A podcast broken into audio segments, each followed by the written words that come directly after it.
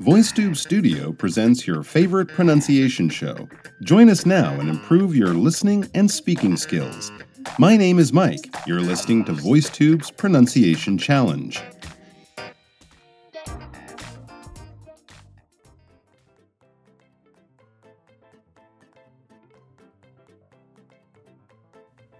Hello, everyone. Welcome to another edition of Listening to Your Sentences.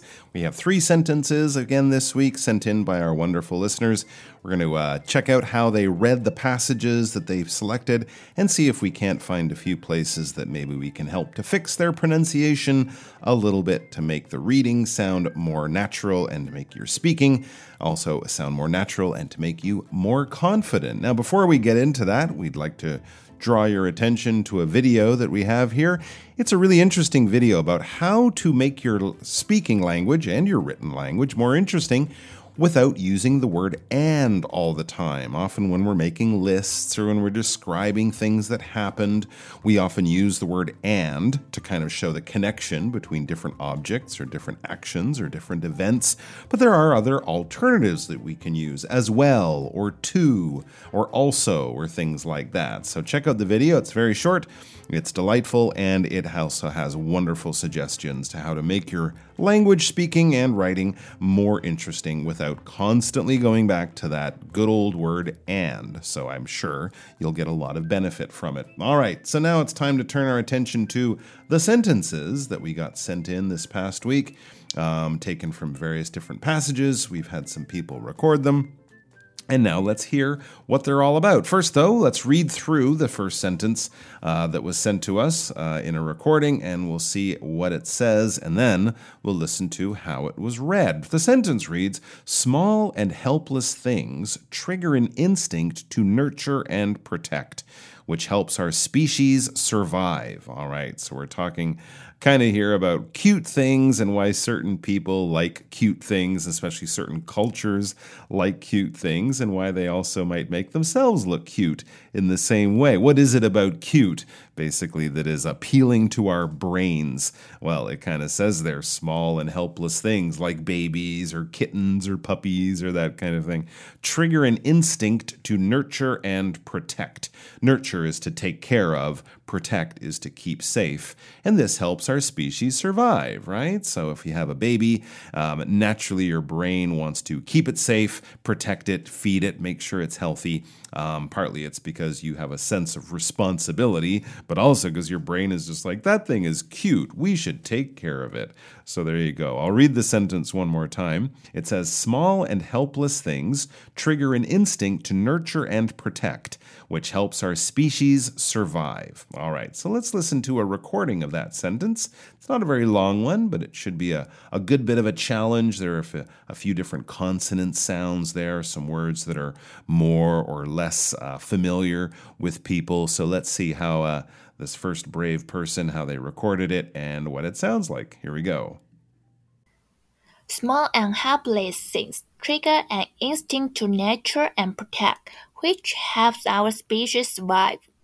All right. Well, the first thing that jumped out for me was that word instinct, and especially the word an that came just before an instinct. I'm pretty sure I didn't hear the n on an. It sounded like a instinct. All right. Now, automatically, that will sound. Um, wrong. It will sound incorrect. It will sound like something uh, went wrong there. There's a bit of a mistake because, of course, when we talk about words that begin with a vowel letter, A, E, I, O, U, we have to say an, right? It's an apple, a banana, a cat, a dog, an egg because A and E are both vowels, whereas uh, B, C, and D are consonants. They are not vowels. But if it's a vowel word with beginning with the letter A, E, I, O, or U, you have to use an, right? So make sure that's uh, very clear. Now, the tricky part is that the N sound is one of those softer sounds that just sort of ends as you stop speaking, as you stop,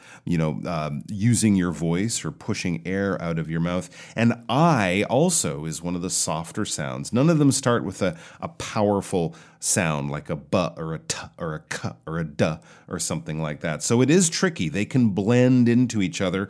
One of the things that I would suggest doing is just pause very briefly after an before in from instinct, an instinct. Because if you say an, an instinct, right, it ve- it's very easy to turn that into one word, which could be confusing to people.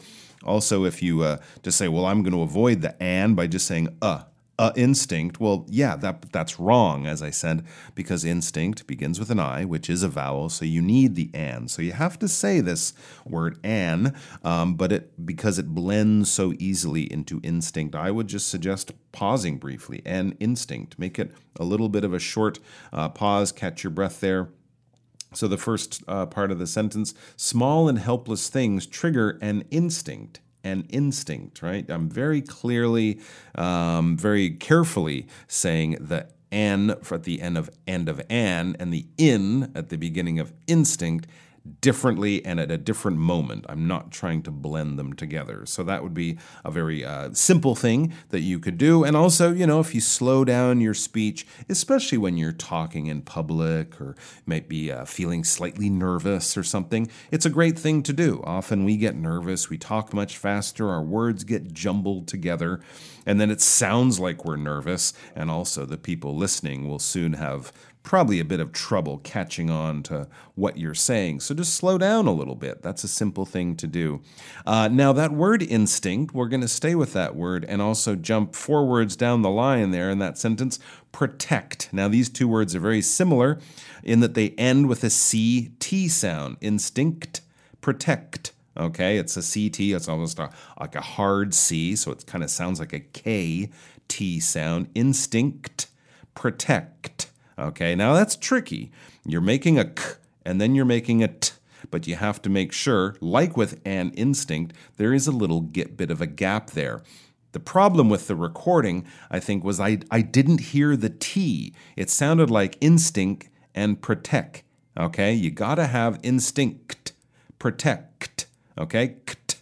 it's a strange thing to do. You're making the k at the back uh, of your tongue, almost actually at the top of your throat and then the t, it comes with your tongue at the front of your mouth, just kind of popping back off the roof of your mouth behind your upper teeth and blowing out air at the same time. So k, k is done with your throat, t is done with your te- your tongue and your teeth. And you have to find a way to link those together. But the good news is, as I said, you can take a break. Try that out and then try to add in the first few letters in both of those words instinct, protect. Okay, but whatever you do, even if it feels uncomfortable for you, um, even if you're, you know, making the sounds slightly differently, the last letter there, that T sound, needs to come through nice and clear. Otherwise, it sounds like instinct and protect which both are not words, so you don't want to say the words incorrectly. Okay, and then we also, right after the comma, we had that word helps. Helps. Here we're kind of back um, to the first issue because, and I say that simply because the L in uh, helps is is a soft sound and it comes after another soft sound L L okay? Very much like the um, letter L right? L M N O P. L M N O P. So that's another word that another letter um, that you can use as a guide when you're saying the word help. Hell so L helps Okay, do do not skip that L sound because then you're going to have a word that sounds like heps. Okay, it's not heps, it's helps help. So it's a tricky one. It's a hard word, a hard sound to get naturally, um, and you do have to do a little bit with your mouth. E has your mouth wide open. L has your has your tongue on the top of your mouth, but you have to find a way to kind of link those because just skipping the letter is not really much of an option. Um, and also, there was another word that I think got a little bit compressed um, in that I didn't hear all the syllables very clearly. Survive, survive. Okay, it kind of sounded like survive. All right, but there is a vi and a v. Survive, survive. So it's basically three syllables, although the second two kind of are similar. Survive. Okay, so there's like two and a half syllables, um, but you do need to make the vi and the v survive very clear. It's easy to just sort of run through it, like helps was sort of just run through, you speed through the word. Um, it might be a word that people will understand, but you still do want to make the effort to say it correctly. All right, so helps survive. Okay, helps survive. But that, along with the word right before survive, species, these are some tricky words, so it's definitely good to practice. Um, but I think that was very well done. Pay attention to the difference between the hard consonant sounds like the CT in instinct and protect and then the softer consonant and, of course, the vowel sounds. Most of the vowel sounds are quite soft sounds, like the uh, the i in instinct. So we have an instinct, and we also have helps. Get that L letter, uh, L sound, like, like the letter L, right in the middle of the word helps and then survive instead of just sort of running over those softer I and E sounds and turning it into survive, which is not a word, so you don't want to say that. But otherwise, well done. And there were a few little tricky words even in that very relatively short sentence. So good job, well done, and keep it up. Let's look at our second sentence for now.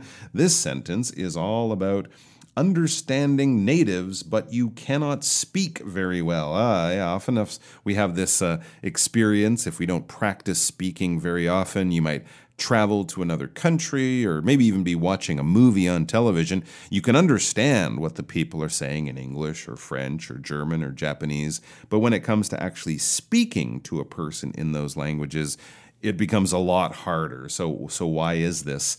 Uh, well, it's a complicated thing, but our sentence is from an article on that topic. Let's see what it says here.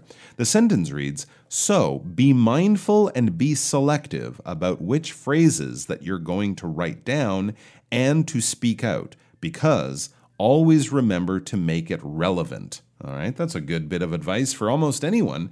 Um, be mindful and selective about the language you use and what exactly you're saying, and make it relevant. Make everything you're saying sort of um, relate to the point and don't start to sort of confuse people with outside information or unimportant information or something like that. All right, so let's read the sentence one more time, a little bit faster. So, be mindful and be selective about which phrases that you're going to write down and to speak out, because always remember to make it relevant. All right. So there is a bit of a job uh, in that sentence about how you use your voice and your tone, a little bit of a pause. Notice how my voice uh, got a little uh, more, um, basically, a little more active on that word because, and then a pause after it. The pause is indicated by the hyphen, by that dashed line uh, in the uh, in the sentence. So that can also be a good little guide. Um, and you know, everything that comes after the because is important. It's it's sort of of the, the, the wisdom, the, the bit of advice in that sentence. So, so be, so be mindful and be selective about which phrases that you're going to write down and to speak out. Because always remember to make it relevant. And as usual, your voice goes down at the end, signaling that's the end of the sentence and the end of the idea. All right, so with that all being said, I believe now we should uh, let someone else do the talking for a moment and we'll listen to the recording as it was sent in to us. So be mindful and be selective about which phrases that you are going to write down and to speak out, because always remember to make it relevant. Excellent work, gentlemen, uh, or young man, or whoever that was. Maybe you're a young man. I don't know. It sounded like a young man, and it was read very, very well. I, I don't have a lot to, to add to that. Hopefully, the person who recorded that has been listening to some of the advice I've been giving out the last few weeks or whatever, because I heard some of the things that I've talked about. It was read at a, at a good pace, not too slow, but not too fast, that it's easy to sort of trip over your tongue and make mistakes. Um, I think the pace was very good. I think the words were spoken quite clearly. Um, I could definitely hear um, basically every single proper sound there. Um, and also, I really uh, thought that the um, the phrasing of it, the tone of it, was very good um, because we got to hear you know the things that were kind of happening in a list. We got that stop on because with the slightly more interesting voice to bring your attention to it. It ended on a dropped sound, on a very cl- you know clear closing sound or a closing note. Um, so I think that was very well done. The only thing I would suggest is maybe practice some of the pronunciations a bit more. Open your mouth up a little bit more, stretch your lips and tongue, be a little bit more active with your your teeth, lips, and tongue, um, just to make the words even clearer. That's all I would I would really suggest. But I think generally that was an excellent effort and very well done. And keep it up. Yeah, hopefully the the tips that I've been giving have been helpful. Otherwise, maybe you don't need any tips because I think you are doing a very very fine job with that one. All right, let's turn our attention to a sentence number three. Ooh, okay. This is about the 10 highest paying jobs in the world. Wow, that's an interesting list. Um, can't imagine what the jobs are. I imagine most of them are regular jobs, not like number one, be Elon Musk. Well, that's not really a job. That's one person and he's just got a lot of money. So you were talking about real jobs that normal people can get, um, and you don't have to be someone very famous. Uh, in the in this case, we're talking about being a lawyer. Oh yeah, I think a lot of us would assume that being a lawyer is a is a job, is a career that will pay you quite well. And here we're specifically looking at a type of lawyer, a corporate lawyer. I've heard of those guys. I'm not exactly sure what they do, but I do know they make more money than I do. All right, so let's look at the sentence. It says, as a corporate lawyer, you'll counsel businesses on their legal rights and responsibilities while also handling any legal issues like liability, ownership, employment, and contracts. Okay, so this is a long sentence. Um, it has a couple of important ideas and clauses in it. The good thing is that they're related but also different enough that you can read the sentence in a, in a, in a way that makes it interesting and allows you to try out a few different things as you go through the sentence. The first would be that pause. Uh, after you introduce your idea uh, or this category of work. As a corporate lawyer, there you go. There's a natural pause. So, this is what corporate lawyers do, and that's why we're going to pause before we get into the details. So, as a corporate lawyer, you'll counsel businesses on their legal rights and responsibilities. That's one idea. All right. So, you don't have to say you'll counsel businesses on their legal rights and responsibilities. That would be fine if that was the end of the sentence, but it's not. That's just the first part of the sentence. Um, and then we hit the word while. Now, while is signaling there a change in topic, a change in focus. So, this is the basic job description counseling businesses on their legal rights and responsibilities. Okay. After the while, these are like the extra duties or the things that you might not naturally guess or assume or know about being a corporate lawyer. Sure, being a corporate lawyer, you're dealing with businesses and legal rights and responsibilities. That's what lawyers do. But here are some of the more specific things that you'll be doing that you might not understand or you might not appreciate or you might not guess. Um, so that's why we have that while. So all of these things are going on at the same time. Now, back to our sentence and how we read it. That means that as we read the sentence, we can use different tones and voices and things like that in these different clauses. That helps to sort of animate it, bring it to life, make it interesting, and also guides the listener to the main key points in the sentence, in this idea that you're describing or, or bringing in more information to in the sentence. So, as a corporate lawyer, you'll counsel businesses on their legal rights and responsibilities, while also, all right, there's a big red flag there, a big sign there, while also, okay, here's extra stuff, here's different stuff. Maybe there's something in here that I wouldn't have guessed, right? Or I wouldn't assume, or I wouldn't automatically know from a, being a corporate lawyer, job description for corporate lawyer, while also handling any legal issues like liability, ownership, employment, and contracts. Okay, so those last five words, beginning with liability, it's a list. Read it like a list.